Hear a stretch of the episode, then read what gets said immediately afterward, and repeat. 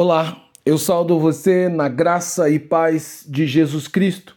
Eu sou o pastor Antônio Marcos e sou pastor da Igreja Batista em Pinheiral. E hoje, pela bondade e misericórdia do Senhor, eu quero compartilhar com você a palavra de Deus, refletindo no o significado do verdadeiro avivamento, no título A conversão dos nilivitas, no texto que se encontra em Jonas capítulo 3, do verso 1 ao 3 e do 5 ao 6, que diz: E veio a palavra do Senhor pela segunda vez a Jonas, dizendo: Levanta-te e vai à grande cidade de Nínive e prega contra ela a mensagem que eu te digo.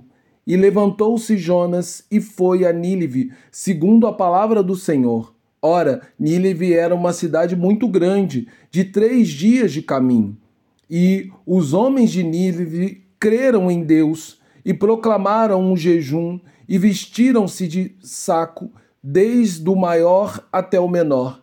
Essa palavra chegou também ao rei de Nínive, e ele levantou-se de seu trono, retirou de si a sua veste e cobriu de saco, e sentou sobre a cinza. A primeira parte do livro de Jonas se ocupa de mostrar como o profeta tentou de forma inútil fugir da presença do Senhor para não cumprir a vontade de Deus, que era que ele fosse até a grande cidade de Nínive para pregar em advertência contra os pecados dela.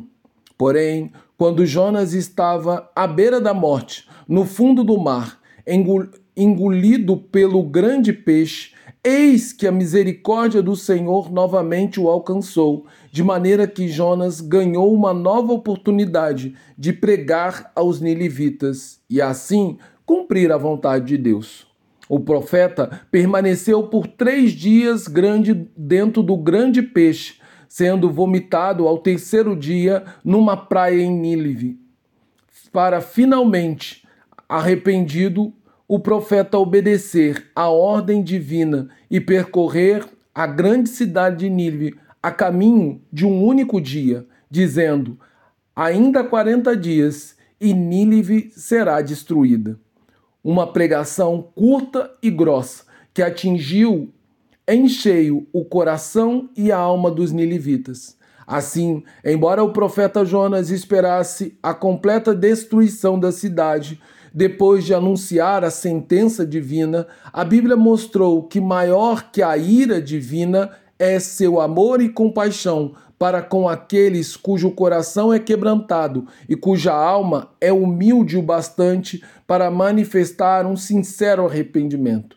Pois, ao ouvir as palavras ditas pelo profeta de Deus, todo o povo da cidade se quebrantou, reconhecendo seus pecados, e pelo poder do Espírito Santo de Deus, toda a cidade se entristeceu, lamentou, jejuou e orou, a fim de alcançar o perdão divino de todos os seus pecados. Deus os perdoou e, em vez de levar juízo e dor à cidade de Nínive, como fez em Sodoma e Gomorra, o Senhor lhe deu salvação, naquele que foi o maior avivamento em toda a palavra de Deus, onde mais de 120 mil almas foram alcançadas num único dia pela misericórdia do Senhor. Esse tipo de manifestação da qual se trata o avivamento, onde uma cidade inteira é capaz de se converter dos seus maus caminhos e abandonar sua maldade para viver em santidade, segundo a vontade soberana de Deus. É o sobrenatural de ação divina no coração do pecador, o qual devemos desejar ardentemente. Nela as almas daqueles que estavam perdidos em seus pecados e transgressões é transformada pela misericórdia e bondade de Deus, através do processo de conversão e regeneração operado pelo Espírito Santo de Deus.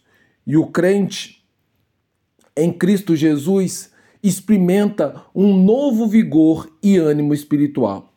Assim, a minha oração é que nós sejamos obedientes para pregar a palavra de Deus e que o Espírito Santo venha converter as milhares e milhares de almas que estão ao nosso redor. Pois eu creio que, agindo Deus, ninguém pode impedir, como também nós não podemos, ninguém pode resistir à ação de Deus. Portanto, vamos suplicar a ação salvadora do Senhor na vida da nossa família, nos nossos vizinhos, na nossa cidade e no nosso país.